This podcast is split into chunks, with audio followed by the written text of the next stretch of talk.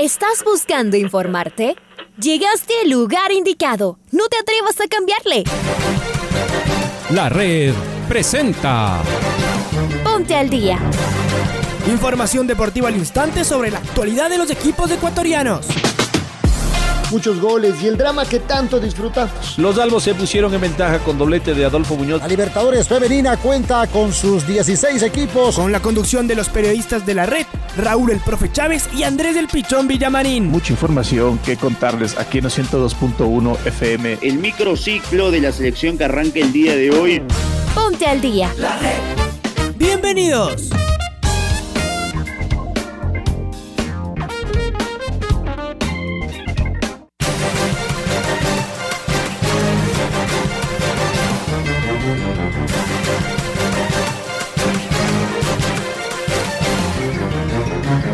Amigos, amigas, hola, hola, ¿qué tal? ¿Cómo les va? ¿Cómo están? Tengan ustedes un feliz inicio de semana. Hemos llegado al eh, día lunes 30 de agosto del presente año 2021. Estamos eh, a las puertas de iniciar septiembre y con ello una nueva etapa en cuanto a los meses en la parte final del año 2021. En un pestañeo se nos está yendo este año 2021. Bienvenidos y bienvenidas, aquí estamos en la radio que nunca se fue, en la que está siempre, en el noticiero al día de la red después de un fin de semana con muchísimo fútbol y con varios partidos destacados en el ámbito nacional. Les saluda Andrés Villamarín Espinel, está Raúl Chávez en Control Master esta semana, estará en las mañanas Leonardo Durán. Bienvenidos y bienvenidas a este espacio informativo. Hola Raulito, ¿cómo te va? ¿Qué tal Andrés? ¿Qué tal amigos oyentes de los 102.1 FM de la red? Les mandamos un fuerte abrazo, una excelente semana, bienvenidas, bienvenidos al Noticiero del Día y arrancamos de inmediato con los titulares. Independiente del Bate ganó sobre la hora y es el único puntero del campeonato. Liga Deportiva Universitaria ganó en Ambato y se ilusiona con pelear la etapa. José El Choclo Quintero sufrió un fuerte golpe en su cabeza. Emelec goleó sin atenuantes y es escolta de líder. Sociedad Deportiva Aucas cerró innumerables opciones de gol y no pudo en condición de local. Universidad Católica remontó a Macará y se trajo los tres puntos.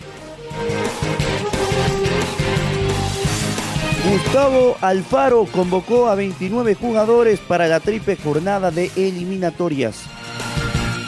Las hermanas Paulette Méndez y Anaís Méndez conquistaron las primeras preseas paralímpicas en la historia del deporte ecuatoriano. Momento de escuchar a Alfonso Lazo Ayala con el editorial del día. Emocionante sexta fecha de la Liga Pro Betcris. Independiente del Valle consiguió un triunfo merecido y agónico con golazo de José Angulo el Team.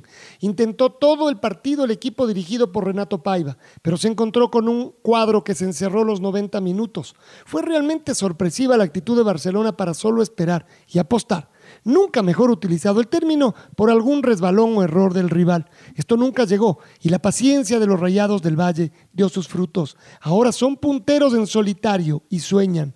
Liga también ganó su cotejo, pero en calidad de visitante al Mushugruna. Actuación soberbia de José Quintero que se despachó con dos goles. El primero un golazo. Sin embargo, el triunfo se vio empañado por la lesión sufrida precisamente por el choclo al chocar con su compañero Anderson Ordóñez. Sufrió una fractura en su frente y su recuperación tardará entre seis u ocho semanas. Un golpe durísimo. Los albos sumaron seis puntos en dos partidos y parece que se meten a pelear la etapa. Eso sí, no tienen espacio para el error. Deberán caminar partido a partido. El trencito azul por fin pudo ganar. Como en los cotejos anteriores dominó a su adversario, pero no fue certero. El Macará apostó al contragolpe, muy al estilo de su técnico Vélez, y a falta de 20 minutos se puso en ventaja. El trencito esta vez creyó que era posible y le dio la vuelta con goles de su figura, Lisandro Alzugaray y de Kevin Minda. Los camaratas están en la pelea. El que volvió a patalear fue Laucas. En un partido abierto donde tuvo varias oportunidades, al igual que su rival, el 9 de octubre no pasó del empate. Pero además, los orientales se perdieron un tiro penal, una de cal y otra de arena. El torneo se para este fin de semana porque juega la selección. Esperaremos con ansia la séptima fecha, pues el campeonato ahora sí que está al rojo vivo.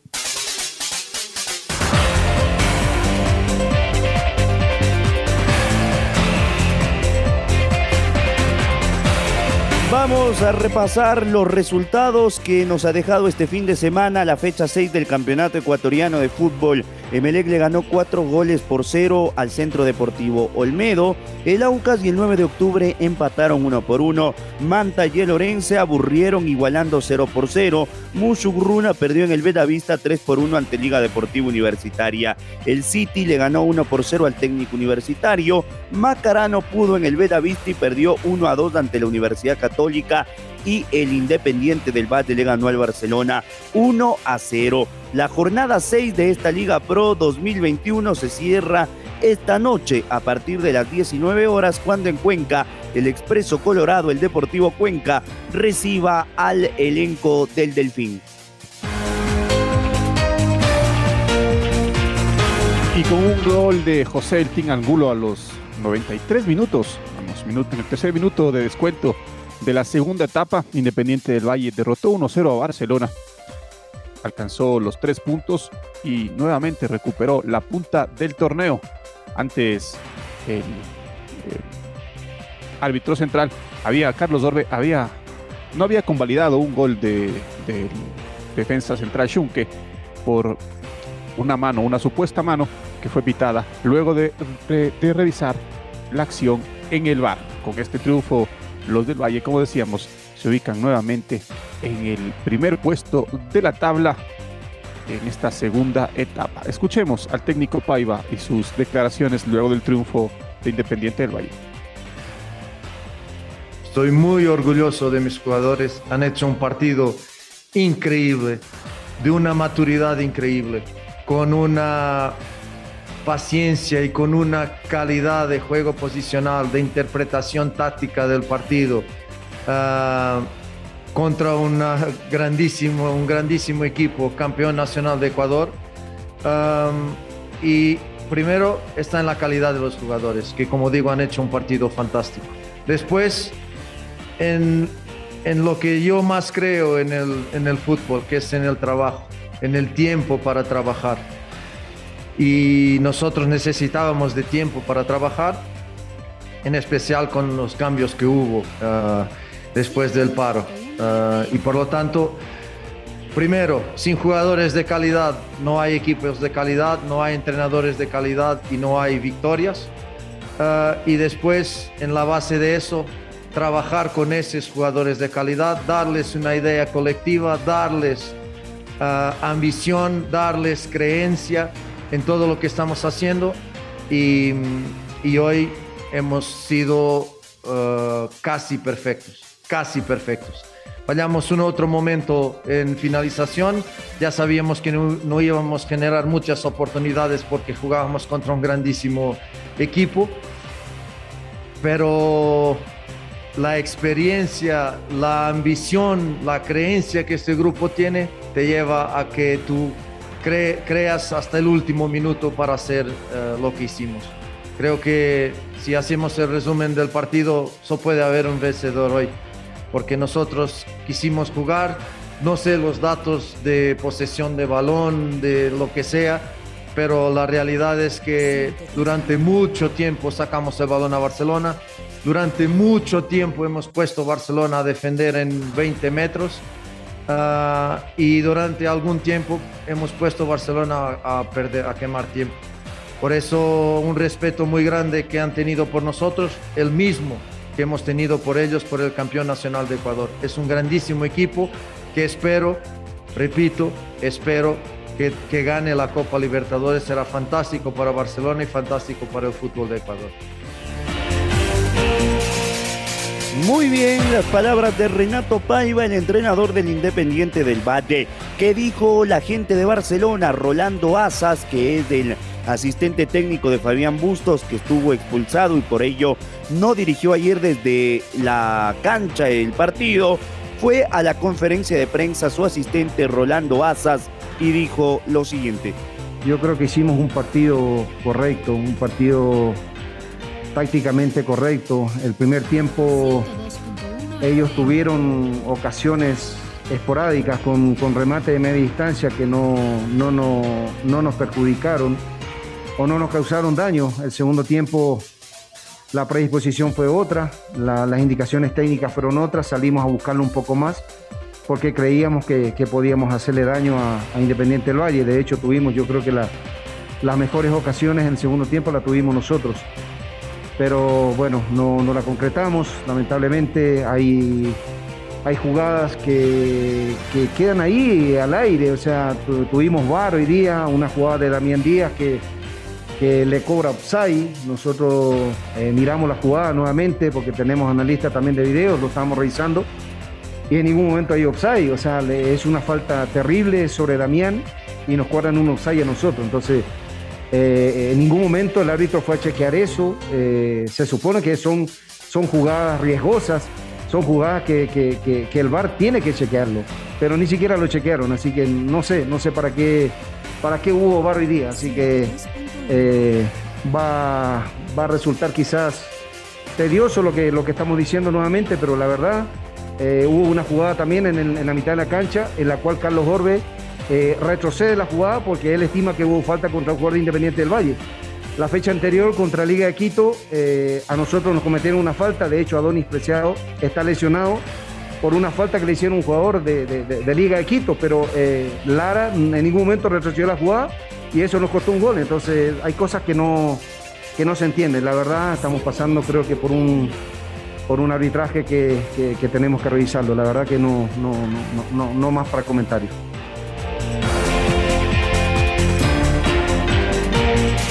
Y la verdad es que sí es tedioso cada vez que tu equipo pierde tener que hablar de los árbitros. Universidad Católica venció 2-1 a Macará por la sexta fecha de la segunda fase de la Liga Pro Betcris. Lisandro El Sugaray y Kevin Minda anotaron los goles camaratas. Ronald Champán adelantó a los celestes. El primer tiempo fue parejo Universidad Católica. Comenzó con más intensidad, pero no pudo sostener ese rendimiento durante la primera parte. A los cuatro minutos del equipo de Santiago Escobar tuvo su primera aproximación al arco, el rival. Lisandro El Sugaray habilitó a Tevez, quien remató el primer palo y Pucheta puso sus manos para evitar el primer gol del juego. Macará trató de darle la menor cantidad de espacios al equipo capitalino, pero no encontró la fórmula para atacar con precisión. A los 20 minutos se volvió a acercar el trencito azul. Diego Armas habilitó a Farías y el remate del venezolano salió al cuerpo de Pucheta. Poco a poco Católica perdió fuerza en ataque, mientras que Macarán se animó a atacar sin tener demasiado tiempo la pelota. El ídolo de Ambato no logró llegar con claridad al arco de Galíndez y la primera parte se fue sin mayores sobresaltos. El comienzo del segundo tiempo fue parecido al arranque del partido. A los 47 minutos, Eder Farías tuvo la oportunidad de abrir el marcador. Chará habilitó a Farías, quien remató. Enrique salvó y en el rebote, el disparo del venezolano se desvió en el camino y la pelota golpeó el travesaño. Después de unos minutos, Macará se acercó al arco rival. Santa Cruz remató desde fuera del área y la pelota se fue por encima del travesaño. A los dos equipos les costaba imponerse hasta que apareció Aarón Rodríguez. Recibió por izquierda, se acomodó, levantó la pelota al área y Ronald Champán la desvió para marcar la primera. Macará trató de tener un poco de calma con el marcador a su favor, pero Católica reaccionó a tiempo. A los 77 minutos, Alzugaray se encontró con un rebote en el área y empató el partido con un remate al primer palo. Tres minutos después, William Ceballos mandó la pelota al área y Kevin Minda se lanzó en el área chica para marcar la segunda de cabeza. El trencito concluyó con el control de la, eh, de la Católica y con la nula reacción del equipo local. Con este resultado, Católica sumó 12 puntos en la segunda etapa. Bien, ahí la información del eh, trencito azul. Vamos con Liga porque José El Choclo Quintero, jugador universitario, se encuentra hospitalizado por una fractura en su cabeza. Está el pato Javier Díaz del otro lado que nos amplía más detalles del Choclo. Hola Pato, ¿cómo te va? ¿Qué tal amigos y amigas del Noticiero al Día? Liga Deportiva Universitaria informó que su lateral derecho, José Choclo Quintero, sufrió una fractura en su cabeza tras un golpe en el pasado partido con Muchurruna que se jugó el sábado y en el que Liga ganó 3 a 1. En un comunicado, la Comisión Especial de Fútbol de Liga Deportiva Universitaria informó a la opinión pública que, lamentablemente, el jugador José Quintero durante el partido en el que Liga enfrentó a Muchurruna por la sexta fecha de la segunda fase del torneo Betcris Liga Pro, sufrió un trauma cráneoencefálico que provocó una fractura a nivel del hueso frontal. Al momento, su estado es estable y se encuentra hospitalizado bajo valoración de especialistas en neurología, oftalmología y cirugía maxilofacial. Esperamos su pronta recuperación, informó el gerente de la U, Diego Castro García. Para el Noticiero al Día, informó Patricio Javier Díaz.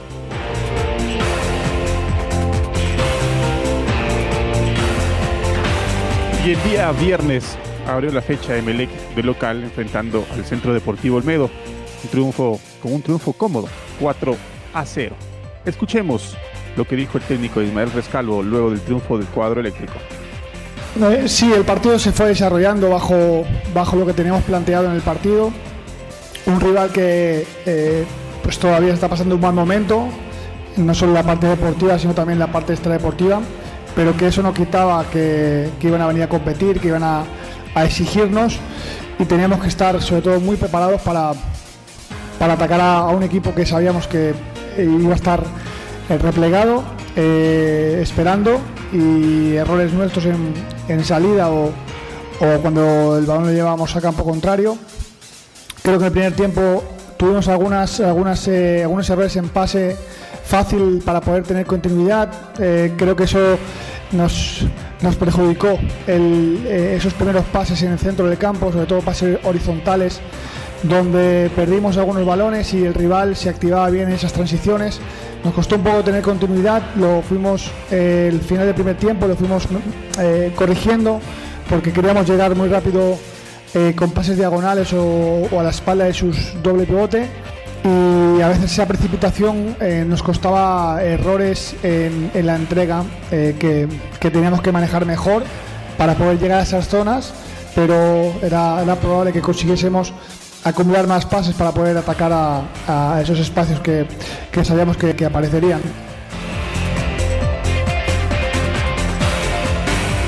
Muy bien, las palabras de Rescalvo. Vamos con el Aucas que no pasó del empate después de haber errado innumerables opciones de gol. El equipo oriental dejó nuevamente puntos en el camino jugando en el Gonzalo Pozo Ripalda. Esta vez, el 9 de octubre, fue el equipo que logró conseguir un empate inesperado tras un error del eh, zaguero central oriental eh, Fontanini. Aquí las declaraciones de Héctor Vidoglio, el técnico de Aucas. Sí, obviamente que por un lado nos deja tranquilo la cantidad de situaciones que generamos, ocasiones muy claras de gol, sí nos preocupa, ¿cierto? Y nos ocupa también eh, la falta de definición. Pero a veces son rachas, nosotros seguimos confiando en la calidad de jugadores que tenemos. Creo que hemos tenido buen juego, hoy era un partido para ganarlo ampliamente. Creo que tuvimos situaciones muy, pero muy claras de gol, aparte de la situación del penal. Y bueno, lamentablemente, cuando, cuando no podemos finiquitar, esto termina así. Nos tenemos que, lamentar con este empate nuevamente de local. Como bien usted dijo, son puntos que, que quedan en el camino y que en esta recta final tenemos que apretar para, para recuperar estos puntos, tanto de, de local como de visitante. El equipo por momentos, por muchos momentos del partido, yo lo veo bien, lo veo amplio, dominador del juego, creando situaciones muy claras, abriendo muy bien la cancha, situaciones en situación de desborde, pelotas filtradas por dentro. Hoy hasta en, pelotas detenidas tuvimos eh, segundas situaciones como para poder concretar y situaciones muy claras, pero bueno, no, no, no se pudo. Hoy lamentablemente la, la pelota no, no, no quiso entrar, no quiso entrar en el segundo tiempo. Y con respecto al tema de, de Damián, eh, la verdad que eh, para aplaudirlo, porque Damián viene con un problema serio en su rodilla, también venía con, con una infiltración.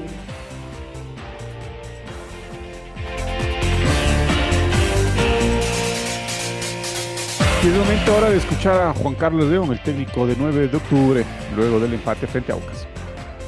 Bueno, el balance de estas primeras seis fechas para nosotros creo que ha sido bastante positivo dentro de que hemos perdido un solo partido en casa, lamentablemente, y hemos tenido un empate también en casa. Estamos en el debe en lo que es nuestra casa. En cambio hemos sacado resultados muy positivos en lo que es jugando de visita. Hoy día enfrentamos a un gran rival Creo que el empate termina siendo justo por lo que hicimos nosotros y lo que hicieron ellos en el segundo tiempo, sobre todo. Tuvieron algunas opciones de gol claras, así como nosotros las tuvimos en el primer tiempo. Este, nosotros en esta para que viene, para entre comillas, que una semana no es nada, vamos a tratar de acentuar algunas cosas en el equipo, tratar de mejorar los errores que hemos cometido en estos seis partidos. Y lo de Mauro, obviamente que es porque ha venido de una seguidilla de lesiones y se ha recuperado y se ha vuelto a lesionar. Entonces, el hecho de que no se haya cicatrizado completamente la lesión que tiene, es la que lo tiene al margen por el momento. Vamos rápido con Carlos Edwin Salas, que está del otro lado, porque Alfaro, el técnico de la tricolor nacional, convocó a, a 29 jugadores en realidad. Hola Chaca, ¿cómo estás? Buen día. Gracias compañeros, saludos cordiales amigos oyentes. Gustavo Alfaro, el director técnico de la selección ecuatoriana de fútbol, convocó 29 jugadores para lo que serán los partidos eliminatorias a desarrollarse en el mes de septiembre. El 2 de septiembre se enfrentará a Paraguay, el 5 de septiembre a Chile y el 9 de septiembre a la selección charrúa allá de visita en el estadio Centenario de Montevideo.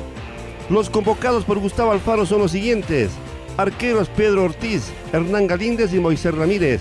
Defensas Diego Palacios, Byron Castillo, Félix Torres, Piero Incapié, Luis Fernando León, Franklin Guerra, Pervis Estupiñán, José Hurtado y Javier Arriaga.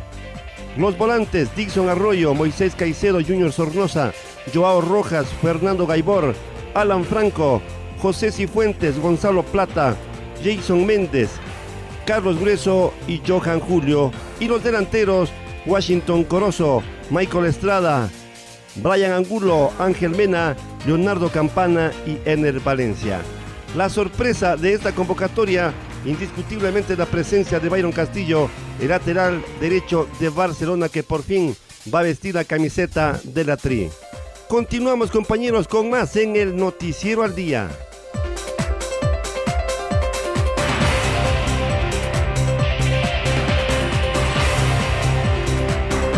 Las hermanas Polet Méndez y Anaís Méndez conquistaron las primeras preseas paralímpicas en la historia del deporte ecuatoriano. Polet se quedó con la medalla dorada y el nuevo récord mundial para el lanzamiento de bala en la categoría T20, en tanto que Anaís se adjudicó el bronce en el mismo evento. Estamos con Marco Fuentes. ¿Qué tal Andrés, eh, Raúl, amigos, amigas? Un saludo para todos ustedes a través de la red. En efecto, Ecuador se subió al podio de los Juegos Paralímpicos por primera vez en su historia y lo hizo por partida doble gracias a la actuación de las hermanas Paulette Méndez y Anaís Méndez en el Estadio Olímpico de Tokio. Las hermanas eh, tricolores consiguieron el primer y el tercer lugar en el lanzamiento de bala categoría T20. En la madrugada del pasado domingo, Polet consiguió la presea dorada con un lanzamiento de 14.39 metros, registro que convirtió a la lanzadora tricolor además en la nueva plusmarquista mundial de esta disciplina, rompiendo el récord vigente de 14.10 que le pertenecía a la polaca Ewa Duska desde junio de 2016. Por su parte, Anaís eh, Méndez consiguió el tercer lugar de la clasificación con un lanzamiento de 14.06 metros. El segundo puesto en la competencia fue para la ucraniana Anastasia Misnik con un registro de 14.16. Esto sucedió con el lanzamiento de bala y también en horas de la noche el pasado día domingo el atleta Darwin Castro junto a su guía Diego Arevalo consiguieron la clasificación para la final de los 1500 metros eh, categoría T11 tras llegar en el segundo lugar en el hit 2 de clasificación Castro marcó un tiempo de 4 minutos 13 segundos 74 centésimas, únicamente superado por el japonés Karasawa, quien consiguió 4 minutos 13 segundos 32 centésimas y por ello irá en búsqueda de las medallas en una prueba que tendrá su final este día lunes en horas de la noche a partir de las 19 horas con 38 minutos. Esto es lo que les podemos informar a esta hora. Amigos, amigas, que tengan una excelente mañana a través de la red. Les invitamos a que sigan en nuestra sintonía. Muy bien, Marquito. Abrazo grande para ti. Momento de la despedida. Raúl, un abrazo. Un fuerte abrazo, Andrés, amigos, amigas. Gracias por estar con nosotros. Ahora ya estás al día junto a nosotros. La red presentó. Ponte al día Informativo completo sobre la actualidad del fútbol que más nos gusta, en donde estés y a la hora que tú quieras. Quédate conectado con nosotros en las redes de la red. Síguenos como arroba la red Ecuador y no te pierdas los detalles del deporte minuto a minuto. Escúchanos en vivo en TuneIn y en los 102.1 FM en Quito. ¡Te esperamos!